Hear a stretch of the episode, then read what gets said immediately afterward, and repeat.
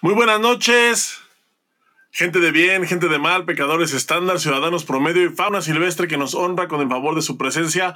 Hoy, como todos los jueves, en su programa favorito Trash, cuando ya saben, el lugar en donde tocamos los temas más candentes, picosos y morbosos del mundo de los puños y las patadas. Sean ustedes bienvenidos a una emisión más. Esta noche vamos a hablar de un tema bien interesante. Es un tema que realmente no se toca porque es un tema del que se sabe bastante poco. Y no es que nosotros sepamos mucho, pero nos atrevemos a tocar las cosas que no se deben de tocar. Ya saben cómo estamos aquí. Pero para poder empezar esta especie de programa, ya lo saben, me acompaña desde algún lugar de la Mancha de cuyo nombre no quiero acordarme y no voy a decir más, no voy a decir más, no voy a decir más. Él es, lo conocen, ustedes lo conocen, lo quieren, lo estiman. De repente no se le entiende, pero sabemos que le echa muchas ganas. El señor Boris Carrillo. ¿Cómo estás, Boris? Buenas noches. Ay, chiquilín, muy buenas noches. ¿Qué, qué, presentación, oye? Yo pensé que había tenido un buen día, pero tu presentación, con esa parte que dijiste que casi no se le entiende, Gracias, chiquilín, gracias. Que a veces no se le entiende. A veces. Oye, pues qué gusto. Fíjate que a mí sí me da gusto verte. ¿eh? A ti sí se te entiende. Y este, ¿cómo estás, chiquilín? Qué gusto verte. Bien, mi Boris, muy bien. La verdad ha sido una semana relajada, eh, inusualmente relajada. Eh, se nota que vienen ya los días del mundial, que es que va a ser una semana, pues yo más o menos calculo que horrible por la cantidad de trabajo que, se va a tener. Pero bueno, pues así es el Mundial. Y esperando que le vaya bien al equipo mexicano y a, nivel y a nivel panamericano también, que las cosas salgan bien y que no haya ningún lesionado en ese Mundial, mi chiquillo. Que es espectacular, pero que no haya nadie lesionado. ¿Cómo ves? Me parecen unos muy buenos deseos me parece una muy buena carta a los Reyes Magos ahorita que se acercan. No porque no va a ser así, estamos de acuerdo. Pero bueno, los, los, buenos deseos ahí están, que no, que no se diga que, que la mala vibra y que la chingada, que, que somos haters. Ahí están, los buenos deseos ahí están. Sí, totalmente de acuerdo, Chiquilín. Pues mira, tú sabes que para ir a un campeonato mundial, pues los de antemano los atletas ya van en forma, ya están listos para la batalla, listos para entrar al matadero. Eh, el nivel es muy parejo hoy en día y pues el riesgo de que haya un knockout pues ah, eh, se, ah, se, había disminuido un poco por la falta de contacto, pero ahora los chingadazos se están dando, pues vienen con más power y yo creo, mi chiquilín, a expensas de lo que tú me digas, yo creo que en este mundial se van a ver cosas muy aéreas y va a haber yo creo por ahí varios knockouts. ¿Cómo ves, mi chiquilín? No deseándolos, pero pues va a haber, está muy, está muy dinámico el combate. Sí, yo también creo, eh, yo me muero ya por ver el nuevo reglamento en acción, porque a pesar de que eh, se han tenido ya eventos mundiales eh, de la talla de los Grand Prix, pues bueno, el mundial siempre sabemos que es otra cosa, ¿no? O sea, sabemos que va a haber eh, muchos representantes de países asiáticos, de países africanos, un montón de europeos, un montón de gente del continente americano, pues que por una u otra razón no pueden estar en el Grand Prix, no clasifican, no alcanzan los puntos. Muchos, muchos es por la simple y sencilla razón de que pues no salen mucho, entonces pues no tienen el ranking suficiente para poder asistir a un evento así. Pero en el Mundial, ahí están. Claro, Totalmente de acuerdo. Y, discúlpame, pero desde la primera eh, ronda te tienes que estar cuidando porque te toca el de el haitiano, ¿verdad? Y ese haitiano sale en el día que él también quiere hacer su historia. So, desde la primera hasta la sexta pelea va a ser guerra, mi chiquilín. Sí, salen, salen de repente los países, eh, estos países africanos, pues que no se pueden pronunciar pero pues que te dan unas buenas sorpresas. Mira, y alguien más que va a estar ahí nos está confirmando ahorita y muchas gracias por, por sintonizarnos. Es el buen Marco Estrada, dice que Adidas Martial Arts official sponsor en el Mundial. Hoy estuve con WT Demo Team y más sorpresas. Oye, esos del Demo Team, la verdad están, están pasadísimos de lanza, ¿eh? Sí, como que les dieron mucho Red Bull, ¿no? Y salieron bien, están muy acelerados. Fíjate que yo te voy a ser honesto, chiquilín, no me sorprende eh, en realidad mucho a mí, está muy visto ya, pero me sorprende la acrobacia, eso sí, eso sí te lo puedo hacer, es impresionante la acrobacia, pero pues está muy repetido, ¿no? Lo mismo con lo mismo, pero con cinco, con, ya no son de 360 grados las patadas, ahora son de 980, ¿no? De 1054, güey, que sigue, güey. Sí, no, el Demo Team está, está, está gruesísimo, güey. Yo los vi en Roma, yo nunca los había visto en vivo. Los vi en Roma en, el Grand Prix.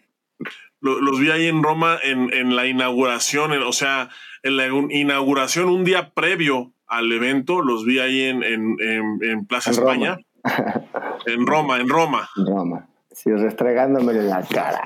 Y luego, dos días después. Roma. dos días después, ahí mismo en Roma, pero en otro lugar. Eh, los volví a ver. Hicieron la mismita rutina, ¿eh? La mismita rutina y me sorprendió igual. Oh, pues sí. Sí, sí están, están. Es que a lo mejor. Están muy gruesos. En Roma, ¿no? A lo mejor cambió de sede. Sí, me sorprendió igual porque seguíamos en Roma. nah, yo creo que el, equipo, el Demo Team siempre, pues, tiene que estar a la vanguardia y, con esta onda de que ahora ya también hay mucha competencia en eso de demostraciones, pues tienen que seguir, van a tener a los mejores, ¿no? Y siguen impactando, es impresionante. O sea, te das cuenta la misma rutinita, pero con eso, con 40 giros más en el aire, mi querido Chiquilín. Y pues bueno, ¿qué te parece si le vamos entrando al, tema? Ya estamos casi pisándolo, más bien ya lo estamos tocando. Y a mí me parece, Chiquilín, que es un tema que en algunas partes, bueno, ha ido evolucionando, pero pues ha habido mucho error, mucho error, ha habido mucho error de logística que no debía, no debió de haber pasado en su momento. Y pues es por falta de, de, pues de logística, falta de todo, mi chiquilín. Eh, la evolución en esta, pues en la organización de los eventos mundiales, cada país trata de dar lo mejor.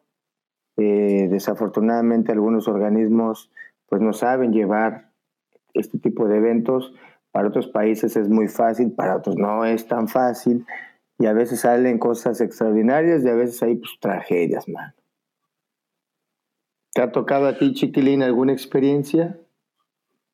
Eh, tragedias como tal no, me han tocado malas organizaciones, pero eh, lo que hay que entender es que el Mundial es un evento muy, muy, muy, muy grande a nivel de logística.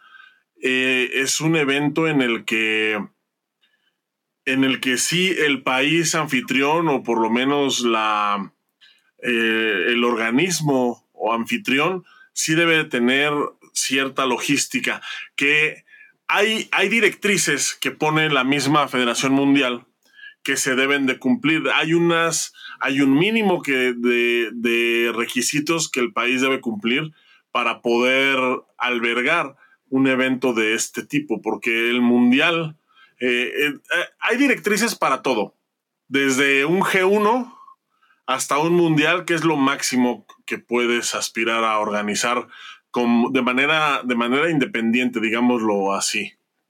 Porque ya lo demás son juegos multideportivos y eso ya no depende nada más de, una, de una federación o de algún organismo este, nacional. Eh, eso ya depende también pues, de los comités olímpicos y ya hay una serie de factores distintos.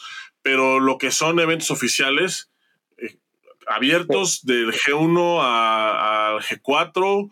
Eh, bueno, no, G2, porque abiertos es nada más G2. Ya G3 y G4 son, son ya oficiales, son panamericanos, son eh, este tipo de eventos. Hasta pues un mundial.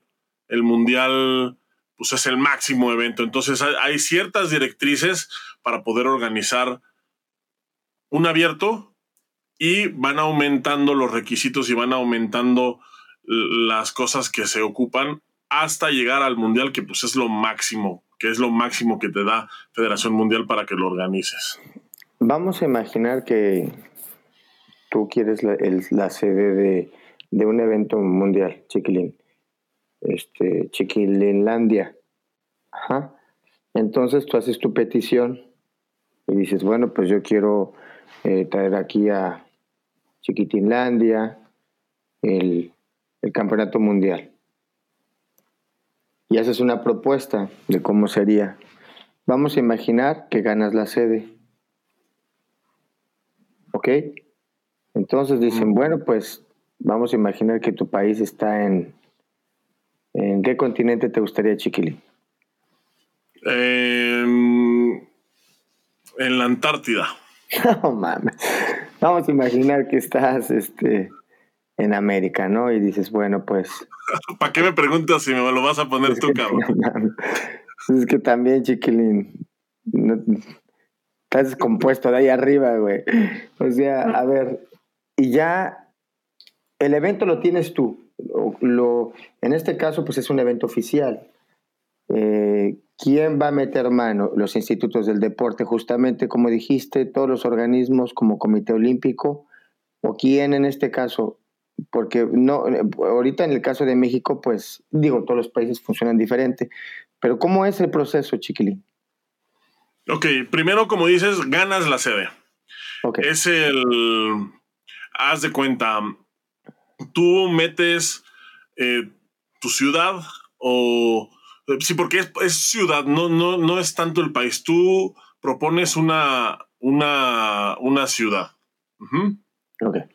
Que no, que puede o no ser la ciudad definitiva, que fue el caso de México, porque al principio se había pensado en, que el mundial se iba a hacer en Cancún y después resultó pues, que no, que va a ser siempre en Guadalajara. Entonces, tú propones a, a, tu país con una ciudad que puede o no, o no ser. Entonces, en la votación, el, eh, pues tú estás compitiendo con otros dos o tres países.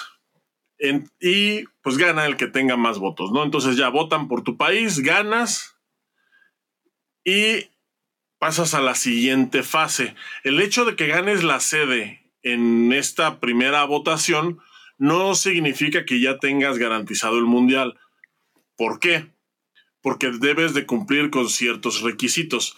Por ejemplo, vamos a suponer que México ganó la sede, pero propone a una ciudad olvidada allá por Guanajuato. Vamos a pensar en que dicen, bueno, voy a hacer el mundial en la ciudad de Parácuaro, Guanajuato.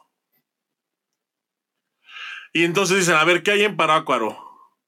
No, pues tenemos eh, un montón de hectáreas de maíz, un montón de hectáreas de sorgo, un montón de hectáreas con, con animales y ganadería, pero pues no tenemos más que dos hoteles. Entonces te dicen, ¿sabes qué? Güey, no mames, o sea, dos hoteles, ah, y los hoteles no tienen aire acondicionado, entonces, pero están bonitos. Entonces dicen, entonces te dicen, ¿sabes qué?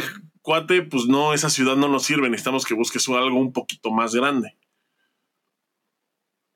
Entonces, ahí es en donde, o sea, la ciudad debe ser una ciudad que tenga una mínima capacidad hotelera, porque si estás hablando de un mundial, estás hablando de que vienen más de 100 países.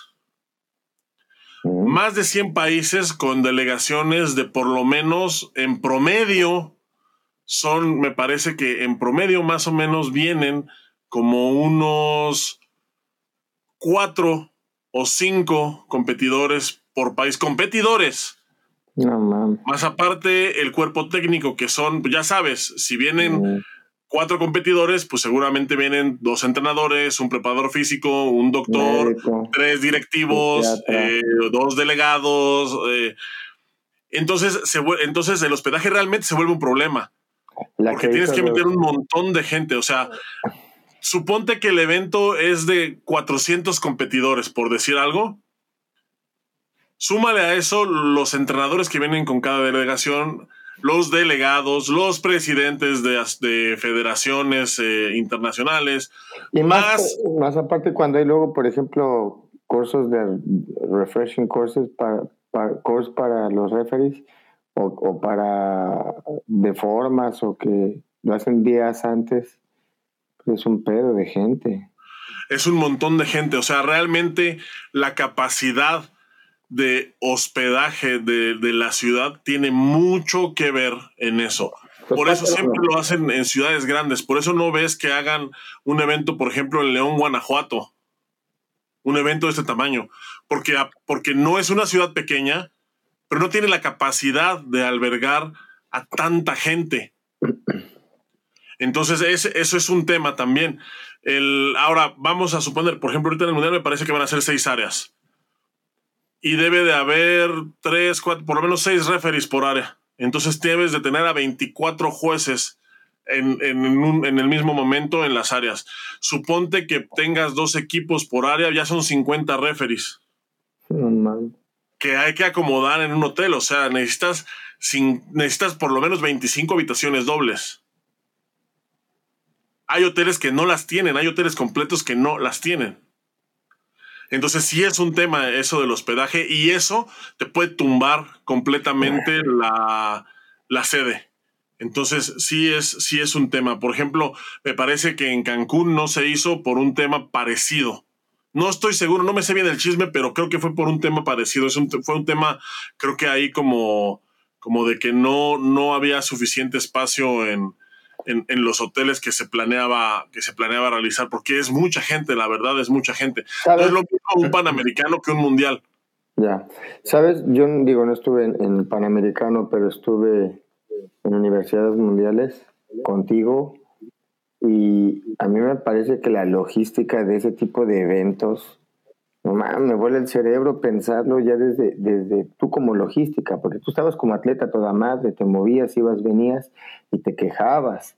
Pero a ver, tú, como un miembro de la logística, hacer todo lo que tienen que hacer, mover a la gente, las rutas, los esperas, los tiempos, no manches, es demasiado trabajo, güey. Es demasiado. Sí, es demasiado. De hecho, el, eh, en una de las, de las conferencias que dio el gobernador de Jalisco, cuando hicieron la presentación del Mundial, él hacía la comparativa. Él decía que el Mundial de Taekwondo era un evento importantísimo en el mundo. Era un evento tan importante casi como el Mundial de Atletismo. No oh. sé, no sé, no sé, o sea, eh, a nivel de importancia deportiva, no sé qué tanto sea verdad eso, pero lo que sí te puedo asegurar es que a nivel de logística es muy parecido. Oye, es muy, muy parecido por la cantidad de atletas, por la cantidad de transporte. Se necesita un mundo de voluntarios que, por cierto, em, me ha escrito, me han escrito algunos cuates diciéndome que pues, van a ser voluntarios en Guadalajara. Qué bueno, los felicito porque además el trabajo que hacen los voluntarios, pues es algo, para empezar, no habría dinero que alcanzara para poder pagarle a toda la gente. Pero como voluntarios, también ellos necesitan hospedaje, también ellos necesitan comida, por lo menos, porque al ser voluntarios, pues se entiende que no van a recibir una remuneración económica, pero por lo menos les tienes que dar una playera que los identifique como parte del staff, necesitas moverlos de un lugar a otro, necesitas darles de comer, eh, necesitas hospedarlos en caso de que haya gente que no sea de la ciudad. Es, es una cosa, no es una cosa sencilla. No, güey. De hecho, no, mi chiquilín. Y a esa gente que ven el programa y están ahí de voluntarios, un respeto y les va a llegar una gorrita o algo de Love Clan, mano, ¿eh? Porque pues, sí, sí está chido a los que les mandamos sus playeras, manden foto para que vean que sí les, les llegó. Este, Chiquilín, pues, um, viéndolo... Yo no he mandado mi foto, ¿sabes por qué? Chiquilín, eres, eres, oh, Chiquilín, eres bien tóxico, cabrón. eres muy tóxico, güey. me siento sofocado, güey. O sea, es demasiada la presión, güey. Ok. Uh, pronto, Chiquilín, estaremos en tu ciudad. Oye, regresando al tema, y creo que ahorita nos fuimos ya como a muchos elementos que antes no había. O sea, la logística del primero, el segundo, el tercer campeonato mundial, pues ya no tiene nada que ver con, la logística de estos nuevos eventos, Chiquilín. No, para nada, es, es un deporte completamente diferente. O sea, vamos a partir de eh, primero, o sea, para empezar, la cantidad de gente. O sea, la gente que iba a los primeros campeonatos, eran campeonatos mundiales en donde entraban eh, Corea, México, España y Alemania. Y luego entró Irán y luego entraba algún sudamericano. Y, o sea, eran en los primeros campeonatos mundiales eran entre 4 y 12 países, más o menos. Entonces, pues, no. O sea, ahorita a un panamericano entran 30 países. Entonces, no tiene nada que ver ya la logística ahorita con un este. ¿Cuál tú crees que sería el elemento que debería caracterizar la logística de un campeonato mundial? Híjola, pues yo para empezar creo que eh, primero la comunicación me parece que es muy, muy importante. Pues es muy importante. Acá los consejos de, de padres de iglesia, la comunicación, pues sí, güey, pero ¿en qué parte, El respeto. El respeto. la confianza. No, güey. A ver, ¿cómo? ¿Cómo la comunicación? O sea, por ejemplo, yo, yo, yo también creo que en, en, en este tipo de eventos lo que ha cambiado mucho y regresando ahorita, regresamos ahorita a tu punto, es el trato a los atletas que ha ido mejorando cada vez y se les da un trato cada vez más, más, más, más humano, más, son más sensibles. No sé si tú recuerdas, y ahorita regresamos a tu punto, ¿eh? Los knockouts de los primeros mundiales, güey. Madre, caían como tablas y todavía les estaban contando y en el piso estuviste convulsionándose. Por lo mismo, ¿no? Era otro taekwondo. Ahora, pues ni siquiera llegan inmediatamente a socorrer el asunto. Eso habla también de que pues, se busca que todo el tiempo esté bien el atleta en ese, en ese aspecto. Sí, y va, evolucionando. Creo que, creo que ese aspecto también ha ido evolucionando. Yo me acuerdo, este, eh, me acuerdo mucho, no con agrado, pero es un recuerdo que, que no me deja de estar presente. Me acuerdo de mucho del knockout de, de Miriam en, Turquía, en Izmir. Eh, y, recuerdo, porque justo eh, esto que comentas de que antes les, o sea, caían, o sea, los noqueaban, caían y todavía en el piso les estaban contando. Eh, yo recuerdo en, en Izmir, cuando le pegan a Miriam, cae. Emilia sube las escaleras o sea, Emilia literalmente, o sea, Emilia vio que cayó y literalmente se echó a correr al área. Y me acuerdo que el referee la paró. Le dijo que no. Y Emilia obviamente lo mandó a la chingada. Y entró corriendo. Y, bueno, y, gracias a esa acción que ella hizo, pues se evitó que ese, que ese knockout, que además pues estuvo, que estuvo, estuvo muy feo, que ese knockout pasara a mayores. Eh, antes eso era impensable. Ahorita ya el doctor puede, o sea, ahorita ya el referee no puede parar al doctor. Si el doctor entra corriendo, si el doctor ve la necesidad de entrar corriendo por una emergencia, lo puede hacer, el referee ya no lo puede detener. Entonces en eso también ha evolucionado este, este, tema, no nada más en, en, en la cuestión logística.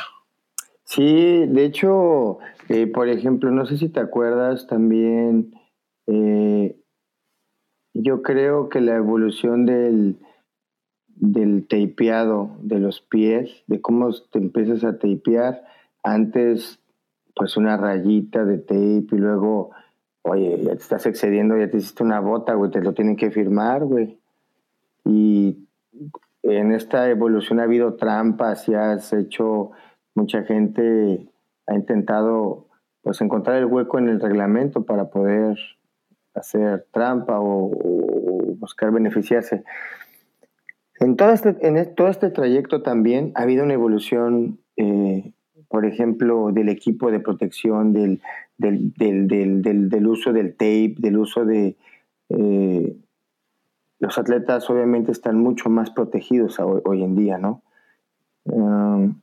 Yo recuerdo, por ejemplo, un comentario de un maestro que estuvo en uno de los primeros campeonatos mundiales, segundo o primer campeonato mundial, el maestro Ernesto Morán, un gran respeto, que dijo que le había tocado, pues era categoría libre, güey, o sea, tú con este, ¿no? Y, y a él le había tocado uno de los grandes y ganó. Eh, no, no recuerdo contra qué país le tocó, ¿verdad? Pero le dijeron, ¿y cómo le hiciste? Pues para ganarle. Y decía, pues por el miedo fue que yo me aventé, ¿no? Porque eran chingazos, o sea, eran, pues no había equipo, güey. Y a lo mejor, a, lo mejor no había la misma frecuencia, pero pues sí quedaban muy lastimados los, los competidores. Eh, hoy en día, pues está de lujo, ¿no? Porque se les trata, se les, se les procura. Y, y bueno, en ese, en ese tema, Chiquilín, ¿tú crees que se ha avanzado tanto, tanto o que debe haber un poquito más? No, yo creo que, yo creo que me parece que los protocolos que tiene eh, ahorita Federación Mundial son suficientes eh, para poder llevar un evento y que no y que no vaya y que no haya este tipo de tragedias. De hecho, también ahí entra eh, otra cosa que es la, pues, la reglamentación de cada país. Debe de ser, o sea, la reglamentación del país debe de ser compatible con los requisitos de WT, por decir, vamos a poner un ejemplo, vamos a suponer que yo vivo en un país bien pinche raro, en donde por ley no puedo tener ambulancias en el, eh, adentro de un recinto, un supuesto. Entonces, el reglamento WT que me dice, me dice que debe de haber disponible por lo menos una ambulancia en el recinto. Pero si por ley no la puedo tener, entonces no te puedo dar el evento. Porque es porque va en contra de, de, un protocolo que yo como, porque acuérdate que los expertos en, en realizar el campeonato mundial es Federación Mundial, por eso tienen una, una lista de protocolos, no es el país, no es la federación a la que le dan el, la organización, porque las federaciones nacionales no organizan mundiales, bueno, sí los organizan, pero los organizan cuando, cuando se los dan.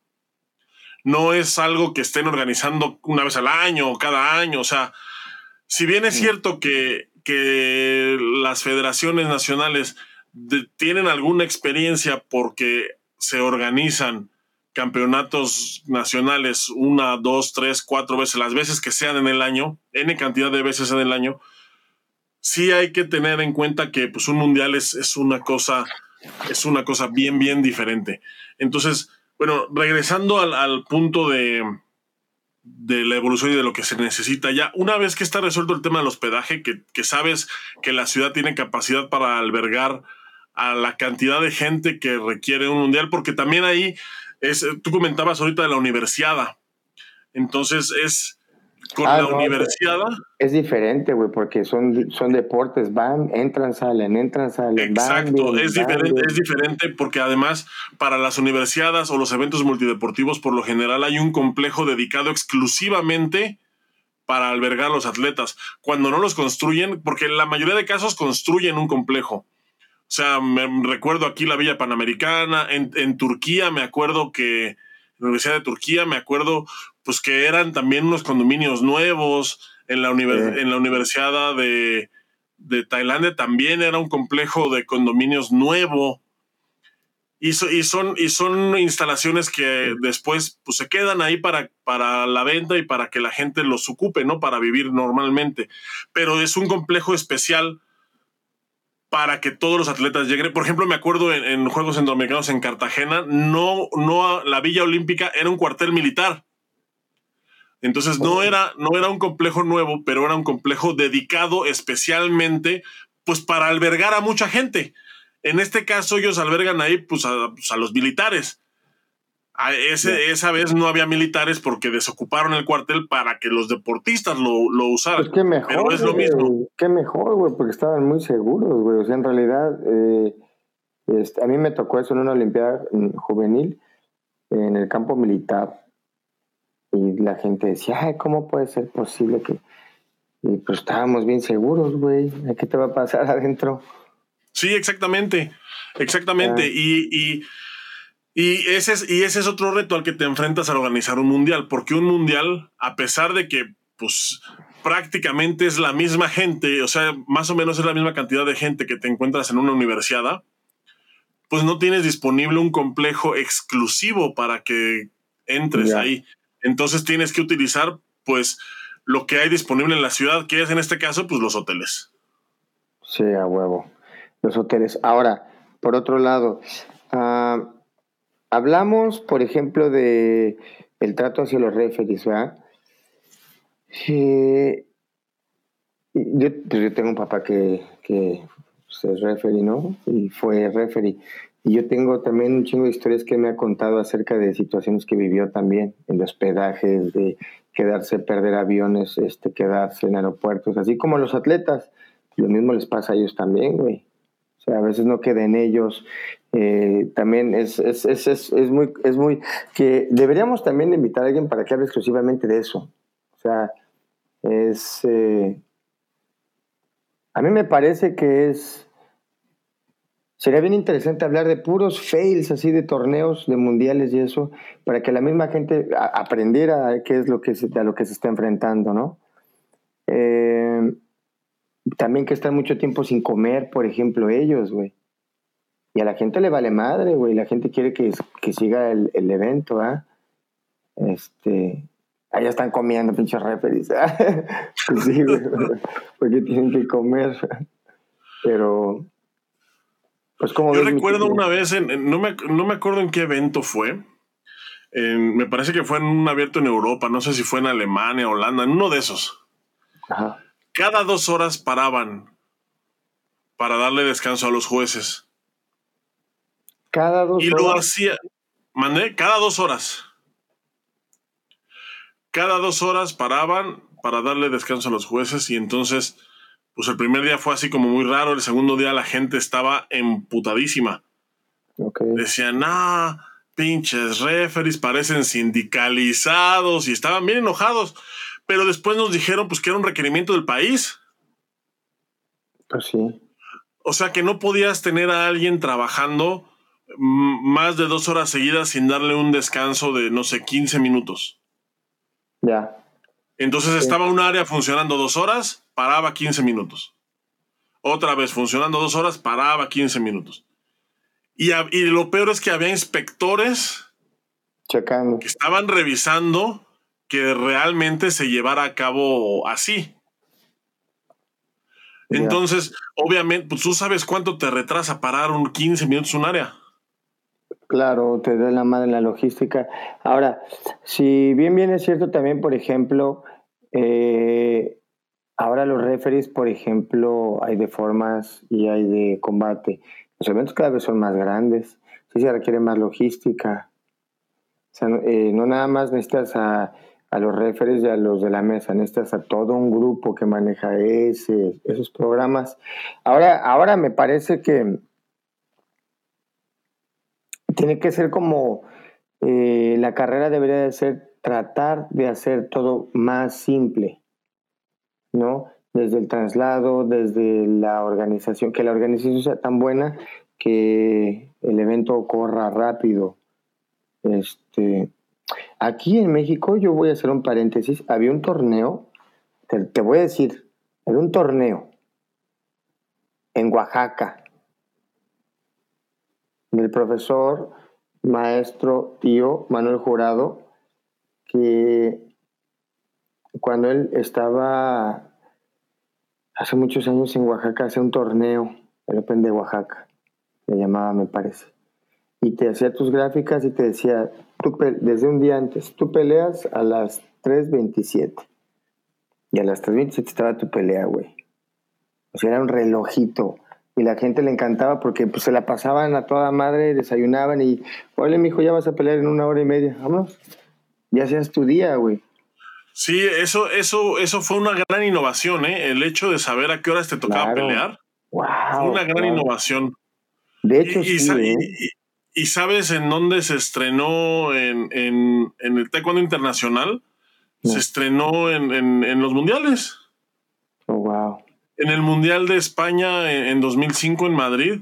Mm. Fue la primera vez que yo vi que estaba, o sea, tenías tu gráfica, tenían, tú sabes que en el Mundial las gráficas todas se dan desde el primer día. Desde el primer día ya todos saben contra quién les toca, ¿no? A diferencia de un abierto que pues es un día antes.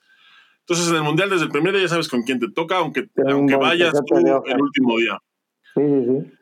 Y entonces el día que llegabas ahí al área de calentamiento había unas gráficas pegadas en la pared y estaba tu nombre, contra quién ibas y, en medio de los dos la hora. Wow. Y en cada bracket, o sea, en, cada, en cada parte de la gráfica estaba a qué horas iba a ser los cuartos, a qué horas iba a ser la semifinal, a qué horas era la final, etcétera, etcétera, etcétera.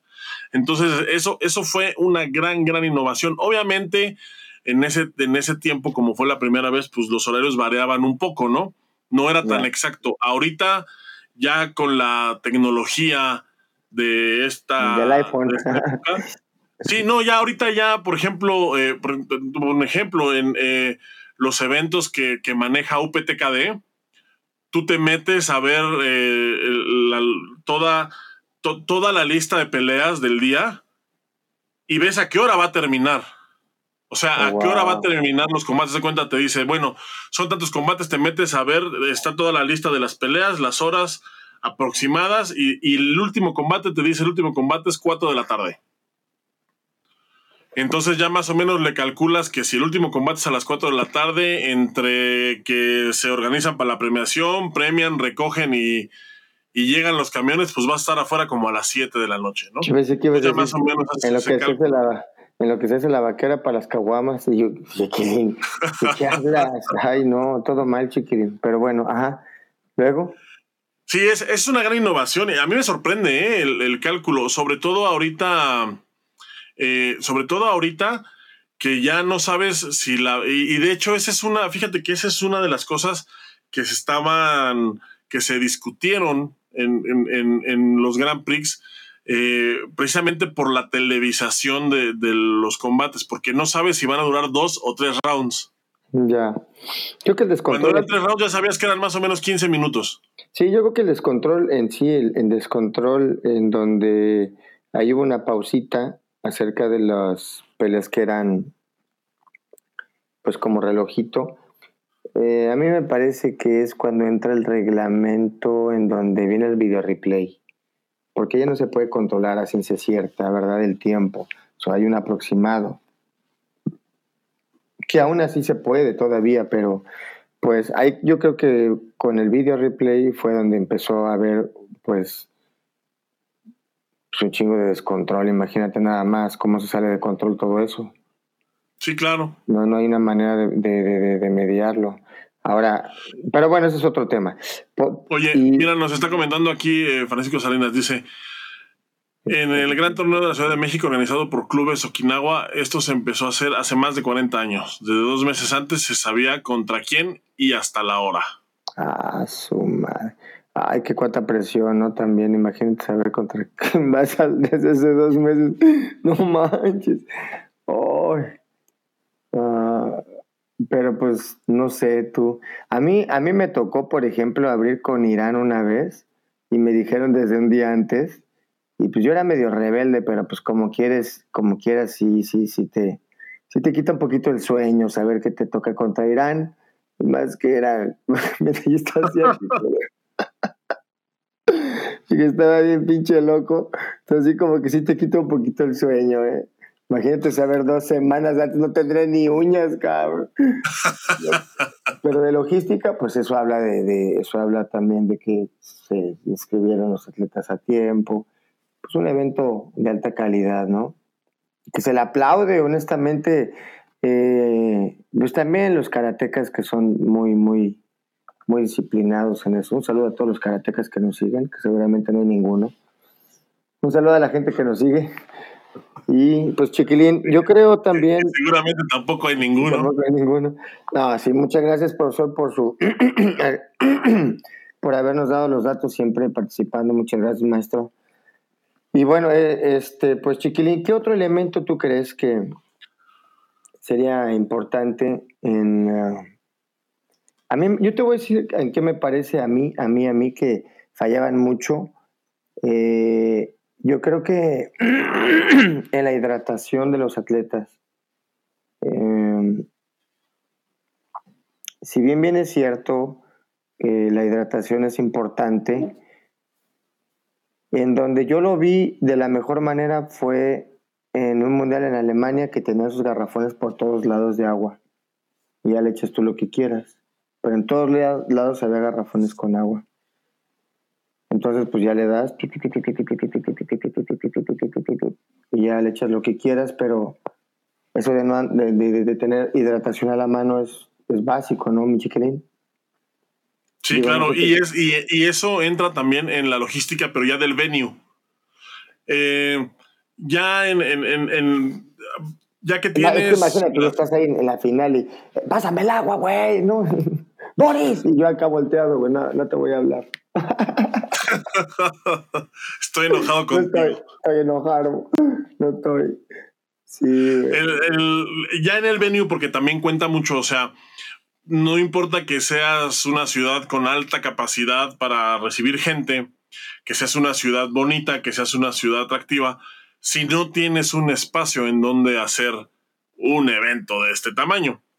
Entonces, el venue debe tener cierto espacio, cierto espacio para poder hacer las áreas. Acuérdate que las áreas son, espero no cagarla, el octágono es de 8 por 8 y luego el área de, eh, de, pues el cuadrado que rodea el octágono es de 10 por 10. Y, me, y creo que debe de ser, si es un área elevada, me parece que creo que es de 12 por 12. Por ahí, si alguien en el público se sabe bien estos datos, me corrige. Según yo, el octágono es 8 por 8. El área de eh, protección o la siguiente capa es de 10 por 10. Y si es un área elevada, debe de, tener, es, esa área en lugar de 10 por 10 debe de ser 12 por 12. Entonces debes de tener cierto número de áreas porque no puedes hacer un mundial con tres áreas. Mm, no te sale. No, no te sale. Yo creo que deben de ser por lo menos seis áreas, que me parece que es lo que va a haber ahorita en Guadalajara.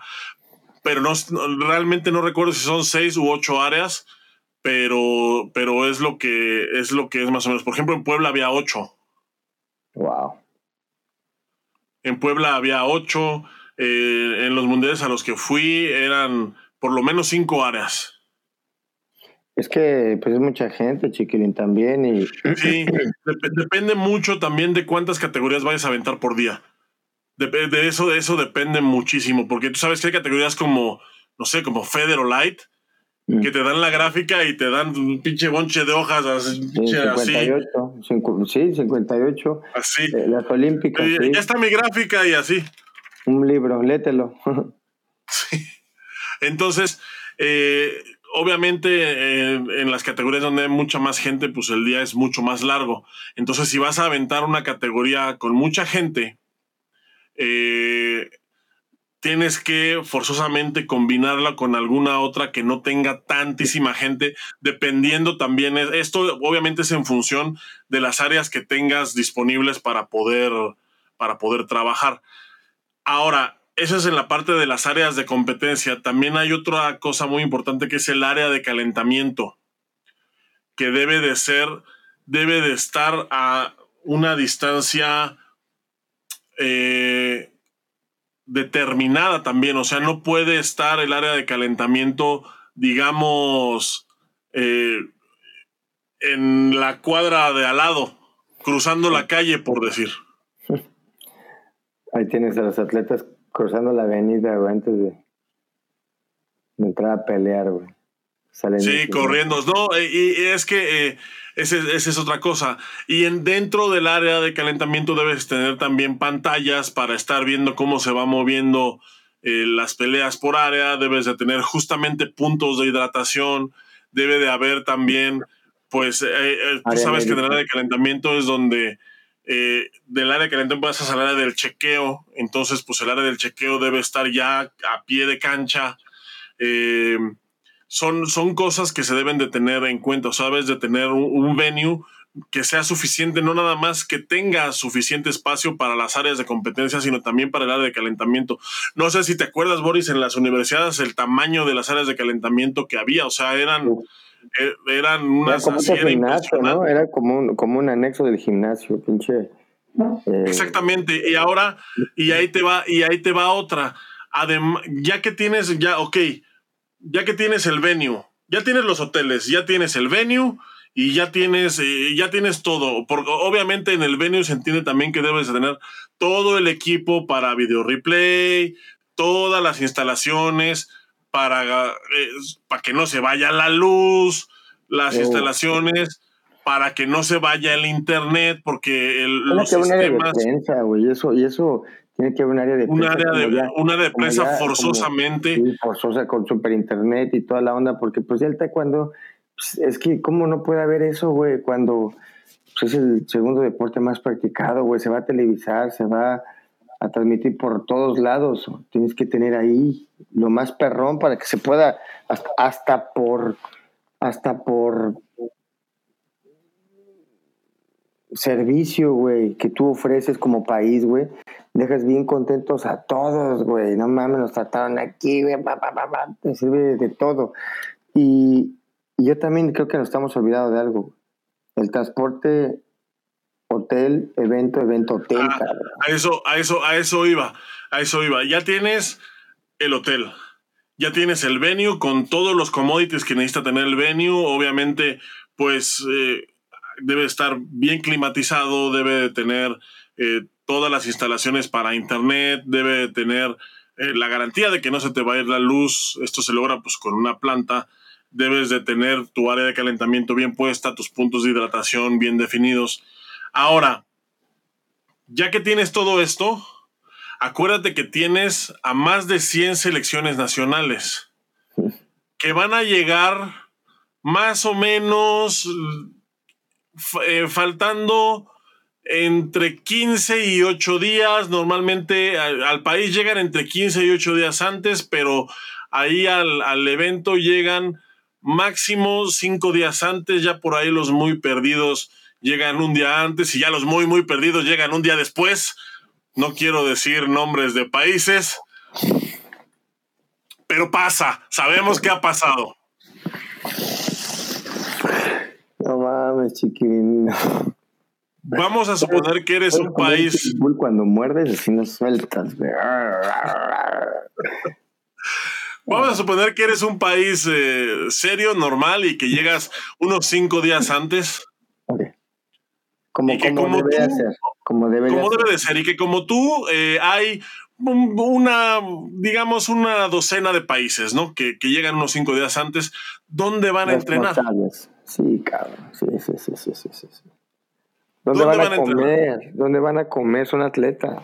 También van, ¿Dónde van a entrenar? Entonces debes de tener también disponibles eh, puntos de entrenamiento. Normalmente, y esto se hace eh, pues prácticamente en todos los países en los que vas, es que obviamente no puedes ir a entrenar al venue porque los días previos pues están cableando, están instalando monitores, están colgando las luces. Están los, los, cursos de los referees.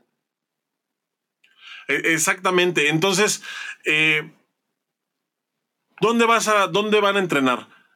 A lo mejor hay en el área de calentamiento, a lo mejor esa te la prestan y dicen, bueno, área de calentamiento si es muy grande, la dividimos en dos o en tres y entonces que entrenen tres equipos simultáneamente y se hace un horario y entonces tú te presentas a entrenar en el horario que te toca. Pero normalmente, y ahí entran también, eh, eh, también entran voluntarios, se habilitan escuelas de taekwondo locales cercanas a donde se están quedando para que vayan y entrenen. Igualmente se hace un horario y entonces, y eso por ejemplo a mí me parece que está padrísimo porque entonces tienes, eh, tienes en, en, una escuela local de 12 a 1 a la selección de Irán, de 1 a 2 a la selección chilena, de 2 a 3 a la selección, a X selección europea o X selección asiática o X y eso y eso me parece que es que es padrísimo, ¿no? A nivel este a nivel personal. Cómo no, chiquilín, imagínate, no, no, no. Eh, hasta ahí todo va perfecto y va de maravilla. ¿Qué onda con el transporte, hotel? El transporte es un tema y ahí es, y el transporte, pues tú sabes que es por antonomasia, pues es, es la logística. Cuando alguien dice la palabra logística, inmediatamente piensa en el transporte. Y es que ahora ya tienes a toda la gente que acomodaste en los hoteles en los diferentes hoteles de la ciudad, porque normalmente uno o dos no alcanzan, ahora los tienes que llevar al venue. O sea, tienes que llevarlos a todos al mismo lugar. Y luego recogerlos a todos del mismo lugar y regresarlos a su hotel. Y todos quieren llegar a la misma hora, Y todos quieren llegar a la misma hora y nadie se quiere perder un pinche día. Y entonces ahí es donde te enfrentas a otro de los retos logísticos importantes. Debes de tener la infraestructura suficiente como ciudad, como comité organizador, para poder mover a la gente. Ya, ya los acomodaste, ya tienen donde dormir, ya les estás dando de comer. Ahora necesitas moverlos de un lugar a otro. Y para esto sí es muy importante la cooperación de la ciudad como tal, de las autoridades locales porque, por ejemplo, Guadalajara es una ciudad muy, muy conflictiva en cuanto al tráfico se refiere. Yo recuerdo en los Juegos Panamericanos se habilitó un carril para el camión de Panamericanos y todo el mundo lo respetaba. No veías un carro, no veías un carro mordiendo la línea del carril exclusivo de los juegos. Y entonces estaba padrísimo porque tú ibas de la villa al lugar de la competencia, ibas por el carril y el tráfico detenido, literalmente detenido. Y tú saludándoles así, corto, corto. Y tú saludándolos por la ventana, gritándoles groserías. Aventándoles huevazos, chiquilín, qué bárbaro. Ay, no. Pero bueno, luego. Y agitando tu banderín. Agitando tu banderitas. No, pero, pero es que, por ejemplo, eso es eso es la cooperación de la ciudad, porque la ciudad no nada más son, eh, no nada más es la autoridad de la ciudad, nada más es el gobierno de la ciudad. La ciudad, pues son los habitantes también. Entonces, si los habitantes dicen, ni madres, ¿cuál pinche carril exclusivo? Pues no hay carril exclusivo, cabrón. Por más que el gobierno se les ponga, no hay carril exclusivo. Y basta con que un solo pinche loco diga, no hay carril exclusivo para que se meta con el pinche suru y se para enfrente del camión. Sí, cabrón. Pero la verdad es que eh, por lo menos en los eventos, eh, hablo de, de, Juegos Panamericanos, me parece que la gente fue muy, muy, muy respetuosa y la verdad es que pues yo sí aplaudo ese esfuerzo de los ciudadanos de, de Guadalajara pues que se ponen la camiseta y que, porque también para ellos representa un sacrificio, o sea, es sacrificar un carril de sus ya de por sí conflictiva ciudad. no, sé ahorita cómo vaya a estar, no sé qué tan lejos vaya a estar el venue de los hoteles y de esto, no sé qué tanto vaya, vaya a ser necesario un carril exclusivo, pero yo estoy seguro que, bueno, con la experiencia que, que yo tuve aquella vez en Guadalajara, yo estoy seguro que si se requiere, se va a hacer y, va a salir muy bien. No. Este. Yo te iba a decir algo que te lo voy a decir como experiencia también de Universidad Mundial, que es la los comedores, güey. Había comedores de pues comida asiática, comida del Mediterráneo, porque pues albergaba demasiados atletas, tú sabes, entonces pues tú te ibas a parar ahí, ibas picabas por todos lados porque había demasiada, era demasiada, y tú cuando tú sabes, chiquilín, contigo demasiada, era un putero de comida, güey, o sea, eran cantidades, yo no he visto... es que por ejemplo, no fuiste a China, ¿verdad? Tú ya no fuiste a Shenzhen. No, pero yo fui a Tailandia, güey, y, la verdad a mí me impactó ver así la comida en, y en Corea también una igual, era mucha comida, güey. Güey, en Shenzhen, en el comedor, había un McDonald's. No mames. O sea, estaban las, imagínate las barras de comida, así como en Tailandia, así las barras de Y al final un McDonald's. ¿Gratuito? Gratuito. Gratuito. O sea, imagínate. No, pues nunca iba a dar el peso, güey. Estuvo, no, estuvo bien cagado. Estuvo muy cagado porque los primeros días de universidad nadie se paraba, nadie de todos los deportes, ¿eh? nadie se paraba en el McDonald's. Conforme iban pasando los días, pinche McDonald's iba llenando y llenando y llenando. Ya para el último día, no mames, güey, las barras estaban vacías y el pinche McDonald's tenía una cola que daba la vuelta así por fuera. Ya me imagino. pues a lo mejor, mi chiquilín, eh, no estoy seguro, pero creo, bueno, sí estoy seguro, pero creo que ese también es un punto muy importante porque muchos de los atletas, eh, por ejemplo, el caso de los, pues muy especiales con la comida, los, los israelíes, los árabes, que ellos no comen si no es su comida, pues la tienen bien cabrona también, ¿no? Muchos de los coreanos también. Yo, a mí, me, pues te ha tocado a ti ver que nada más pura ramen, pura ramen, pura ramen, y no quieren comer otra cosa. Los árabes, los iraníes, güey. Sí, es, tienen su propio chef, güey, porque ellos quieren a fuerza comer su, sus, sus giros, güey, su taco árabe, güey. es, es raro porque me parece que, por ejemplo, para el comité organizador, él le tiene que dar de comer a la gente WT, a los referees, a los voluntarios y al staff que tiene algo que ver con el evento. Ya a los equipos nacionales me parece que ya cada federación, su federación se encarga y entonces pues ya cada quien va y come sus tortas ahogadas en el restaurante de su preferencia. Oye, no, pues no mames, es que está bien complicado, güey. Esa parte yo sí la veo complicada, por ejemplo, porque haz de cuenta que no, o sea, tienes atletas de todo el mundo, güey. Y siempre hay quejas por eso, obviamente, pues la comida, güey. Como dices, no, al principio no todos comen, güey. Pero después ya todos están comiendo. ¿Ves? Oye, me acuerdo de, ahorita que dices de la comida, me acuerdo que cuando fuimos a, a Turquía, no a, no a la universidad, sino unos meses antes al Open, al Open de Turquía, que fue también ahí en Izmir. Me acuerdo que la comida estaba horrible. Horrible, horrible, horrible. Y, y, me acuerdo que Arturo y yo nos salimos a comer a unos sándwiches que estaban ahí al lado de. de.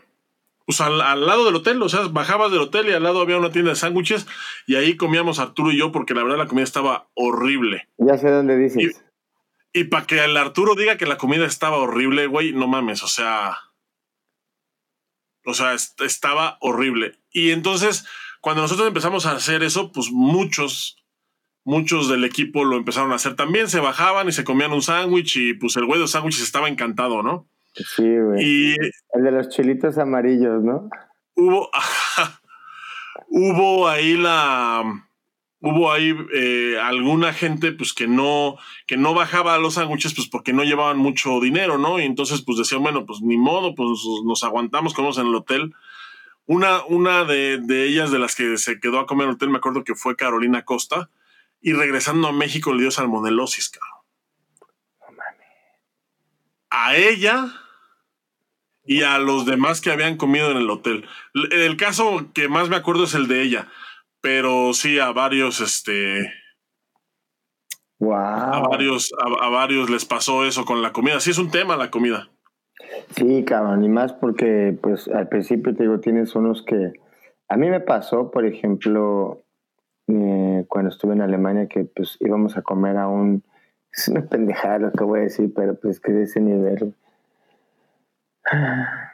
Íbamos a comer a un restaurancito que era como, como un restaurante muy vintage, era como de, eh, no sé, güey, como de volver al futuro, güey, así, donde te servían pues tu espagueti con tu malteada, tu vaso de Coca-Cola así de grande, güey. Entonces, pues yo, yo nunca comí ahí, güey, porque pues yo estaba a dieta, güey. Entonces, pues nada más miraba con un odio, güey, así las malteadas y todo, güey, las pizzas y todo. y el día que pude comer, güey, pues obviamente me fui a atascar ahí, güey, pero me acuerdo que no tenían comida para mí, güey. O sea, era por ensalada César. Y yo decía, güey, no mames, ¿cómo ensalada César, güey? O sea, tenían otro menú porque, pues, eh, era lo único que tenían. Ah, yo creo por eso que ese es un tema la comida y más por las tanta queja que hay. Pero mi chiquilín, ¿qué otra cosa eh, sería importante en el caso de los atletas?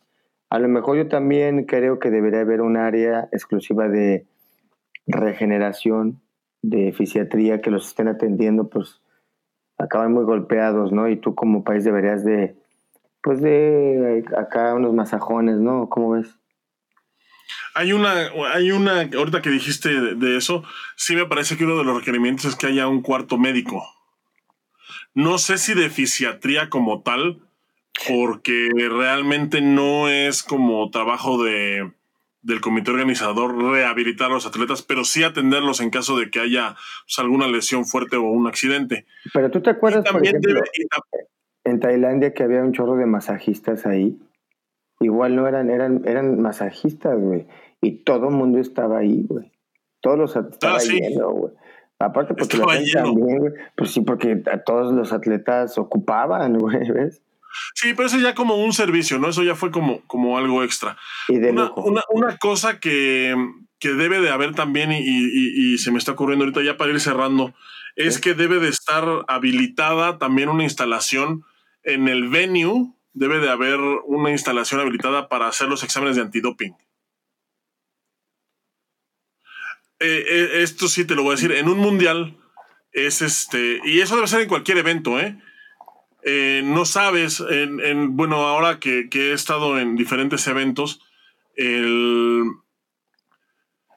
de repente llega la agencia antidoping y te dice, a ver, primeros lugares necesito que, que vengan para acá porque les toca examen.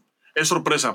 En un mundial es por de facto que, que va a haber, en un mundial. Eh, a mí me tocó hacer exámenes antidoping en mundiales, a pesar de que pues, yo nunca gané medalla en un mundial. Entonces es así, es aleatorio. Te ven una ah. cara de dice, el muchacho es el, ¿a quién? tiene una cara de drogadicto que no puede ver, muchacho. Es el que, el que tiene, el, que trae la cara de drogado, pues como que cuál. Dice, pero yo no gané, no, no, no, pues, pero pásale, pero pásale. Pero aquí vamos a platicar, ¿eh? Sí, así me agarraron una vez, me dijeron, no, vas a, pero pues ya perdí. No, pero no importa. No, dice, ven, tú ven. ¿Quién te la vende? Sí, tú ven, tú ven. ¿Quién te la vende? ¿Quién te la vende? Tú ven. Pues así, mi Boris, así es como ha evolucionado la logística en, en, mundiales, así es más o menos como se maneja. Evidentemente, nosotros no somos expertos, pero más o menos es eh, en, una, Yo creo que te faltó algo también muy importante que creo que todos han fallado. No todos, pero sí ha habido mucha cagazón en esto. Dígamelo. Tienes al evento que tanto esperabas. ¿Y la gente?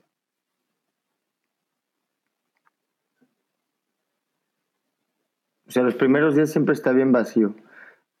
Cuando, por ejemplo, a mí me ha tocado ver el Panamericano que tú dices,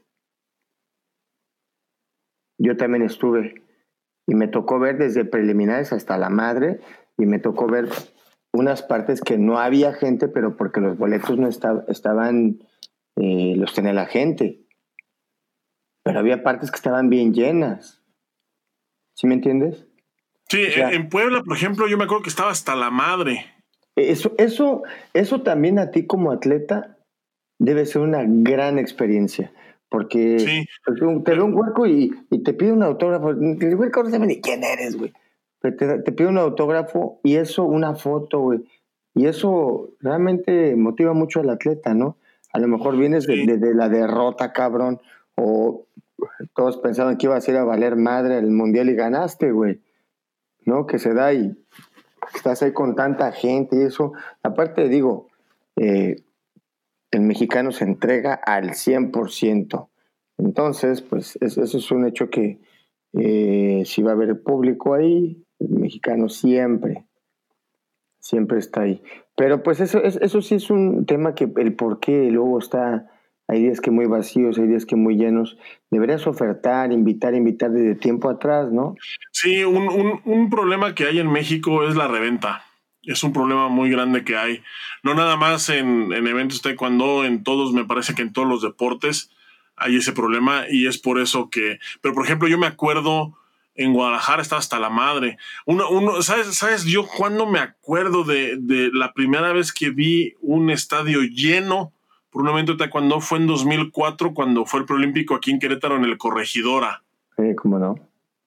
Lleno, lleno hasta, hasta reventar el, el, el, el, el foro. Hasta la madre. Hasta mí, la madre. A mí, a mí y, me ha tocado también, por ejemplo, ver Juan de la Barrera eh, por eventos de Taekwondo, los que hacía el maestro de One Moon. Un saludo a todos los de Modo Kwan, verde, azul y todos los Modo Kwanes que hayan. Pero los que hacía la Copa de One Moon, así, puta madre, güey, pinche eventos a reventar, güey, eran igual. Eh, un fin de semana, pero todo el evento, todo el gimnasio a reventar. Eh, yo creo que eso sería también muy importante cuidarlo eh, la participación de la gente. Y por último, también el hecho de que ahora ya lo hagan como un punto de venta está de poca madre, ¿no? Porque puedes adquirir los productos que tú quieres, no solamente los que te ofrecen ahí eh, una marca que es la que patrocina. Ahora ya es un, un evento grande, una, una gran kermés, ¿no, mi chiquilín? Es correcto, mi Boris. Oye, pues, ¿qué te parece si pasamos de volada a los comentarios ya para ir cerrando aquí? Órale, órale, Nos órale. comenta aquí. Ah, perdóname, perdóname. No, no, no, no, no. Un, un saludo a mi, a mi gran amigo. No, mi Jorge León. La Copa Unión, tú sabes que. Pues del único que me puedo quejar de la Copa Unión es que sí estaba a reventar, cabrón. Esas Copas Uniones. pff, era- eran, eh, son unos clásicos, ¿no? De que entras y el que gana le tiene que entregar acá su hacha y su escudo, güey, de que ganó el campeón de campeones, güey, así. El, el más Oye, mira, aquí mismo Jorge León nos da una primicia. Dice: Ya listo el Mundial Escolar en México y avalado por WT. No me digas. No, pues te vamos a tener aquí, mi Jorge León, pronto para que nos cuentes eso. Un gran saludo. Un gran Oye, saludo, también aquí un, eh, eh, tenemos aquí un, un usuario, usuaria, me parece que con nombre con letras orientales, échenme una mano con sus nicks, Beijing, Wanjing Ni. Dice, boletos no hay, de por sí están vacíos los eventos. Es lo que te digo, la reventa es un problema muy grande aquí en México. Dice Eh, profesor. bueno, Miguel Ángel Carrillo dice, recuerden que en Guadalajara 2011 se celebraron los Juegos Panamericanos en Guadalajara, démosle el beneficio de la duda. Sí, yo creo que yo no tengo duda de que va a ser un gran evento eh, a nivel organizativo. Digo, por algo No. se lo dieron a México tan Yo- rápido. Yo estoy 100% seguro que va a ser un pinche ventazo como los que, como esos que se avientan el Panamericano, no mames, güey, pinche ventazo de primer mundo, güey, o sea, chingoncísimo, ching, el escenario impecable, güey, todo estaba padrísimo. Yo creo que no, este no va a ser la excepción. Eh, pero lo que sí, por ejemplo, los eventos de Grand Prix sí dejan la vara muy alta, chiquilín. ¿O cómo ves? Sí, sí, sí dejan la vara muy alta, pero yo creo que, que aquí en este país eh, el nivel organizativo es este está es bastante, bastante competente, entonces pues vamos a ver. Mira, dice Claudia Montiel que serán cinco áreas en Guadalajara. Mm, También alguien de Facebook nos, nos dijo que, ah, es que preguntaste que si no había alguien de karate que nos escuchara. Dice, sí, claro, yo soy karateca de adopción y de ellos he aprendido mucho, nada más que no me sale aquí el nombre de, del usuario, pero muchas gracias por sintonizarnos. sí, no, este. mm, muchas gracias. Saludos también a, a Marta Roura, que como siempre, pues llega puntual. Dice Chava. Boris, buenas noches. Nos pregunta también que si vamos a tener transmisión del Mundial como la del Grand Prix. Ah, estamos en pláticas. Estamos viendo, ojalá que se pueda. Estamos, estamos Llevaremos- viendo, vamos a, ya les estaremos avisando eh, por aquí, por supuesto, eh, Marco Estrada, muchísimas gracias. Y también a todos los demás que se conectaron, a los que están ahí viéndonos y pues que no comen. Ah, mira, José Gallo dice, el evento de María del Rosario en sala de armas, en ningún evento he visto tanta gente. Sí, seguro. ni, ni dudarlo, cabrón. ¿Cómo no? Pues la aman esa mujer. ¿Cómo no? Eh, ibas... Aquí otra vez. Dice, no es lo mismo los eventos de uno o dos días donde van los familiares de los competidores que el mundial, que dura varios días y tendrían que pagar el viaje y alojamiento del público. Sí, bueno, el, obviamente el comité organizador no tiene pues, ninguna obligación de pagar el alojamiento del público. Y, me parece que en este, en este evento en particular, me parece que va a estar a reventar el fin de semana porque los eventos, porque empieza, me parece que empieza el domingo, es el primer, domingo es el primer día de competencia y luego es lunes, martes, miércoles, jueves hasta el otro domingo. Entonces, sí va a ser, o sea, sí va a ser maratónico el, el, evento, pero me parece que los días que va a estar bien, bien lleno va a ser, va a ser el fin de semana. Ese, ese domingo, el primer domingo que es cuando arranca y el último, me parece, el, eh, quizá desde el jueves, pero más seguro viernes, sábado y domingo va a estar a reventar, estoy seguro. No, pues ojalá, qué chingón. Estaría de lujo. Y si quieren escuchar nuestra voz ahí, pues bueno, ya saben, hagan chonguitos y van a ver que mm, vamos a transmitir, mi chiquilín, con, esa, con ese profesionalismo que nos caracteriza, mene. ¿Cómo ves? Así es, mi Boris, pues Boris, un buen tema para ir cerrando la semana y acercándonos ya a lo que va a ser el campeonato mundial. Nos queda este y otro episodio antes de estar pues ya inmersos totalmente en, en lo que es la vibra mundialista. Así es, mi chiquilín, pues ya se acerca la hora en la cual veremos a los nuevos campeones mundiales, a las nuevas figuras y recordarles que el campeonato mundial pues el que gana es porque los forma prácticamente, ¿no? Los forma así uno por uno, los despacha y pues vamos a ver quién es ese campeón mundial en cada categoría. Un abrazo, mi chiquilín, esperando también que eh, a toda la gente que nos escuchó haya sido de su interés este tema. Eh, yo creo que es un tema al que a veces no le ponemos tanta importancia, pero pues, los atletas tienen que ser tratados con dignidad, que ser tratados como lo que son atletas, no nada más unos eh, jugadores, ¿no? Son gente que dedica toda su, su vida, son gente que dedica a lo mejor no toda su vida, pero sí una parte importante de su vida de una manera profesional y a veces, como tú lo has vivido, Chiquilín, y para la gente que no lo sabe, pues no es como en el box, ¿verdad? Que ganan millones. A veces quien termina pagando es la familia, los bolsillos de uno mismo. Esas grandes becas que dicen, pues, ¿a dónde creen que se va el dinero? Pues a todo lo que uno ocupa para ese momento. Entonces, pues, a tratar a los atletas como lo que son, ¿verdad? Mi querido Chiquilín. Así es, mi Boris, pues eh, estoy de acuerdo contigo, me parece que que el Mundial es una gran oportunidad para reivindicar el trato con los atletas, el trato con los entrenadores y pues con toda la gente que está involucrada en el proceso de crecimiento y de, y de evolución de, un competidor, porque pues tú sabes que es todo un grupo el que se requiere para poder, eh, para poder encauzar el, eh, esto. Eh, Boris, un gustazo como siempre, muchísimas gracias. A toda la gente que estuvo con nosotros también, muchísimas gracias. Recuerden que si llegaron a la mitad del episodio, pues por aquí se queda colgado. Y también si lo quieren o si lo prefieren, pueden disfrutarlo en formato podcast en todas las plataformas que soportan este tipo de contenido, especialmente y también las más populares como son Apple Music, Spotify, Deezer, Amazon Music y en todas las demás plataformas en donde se cuelgan podcasts.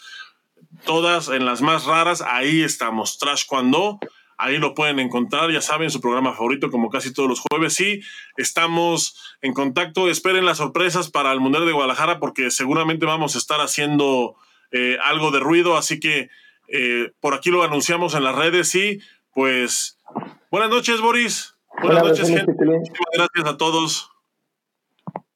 Nos vemos el jueves. Bye. Bye, bye.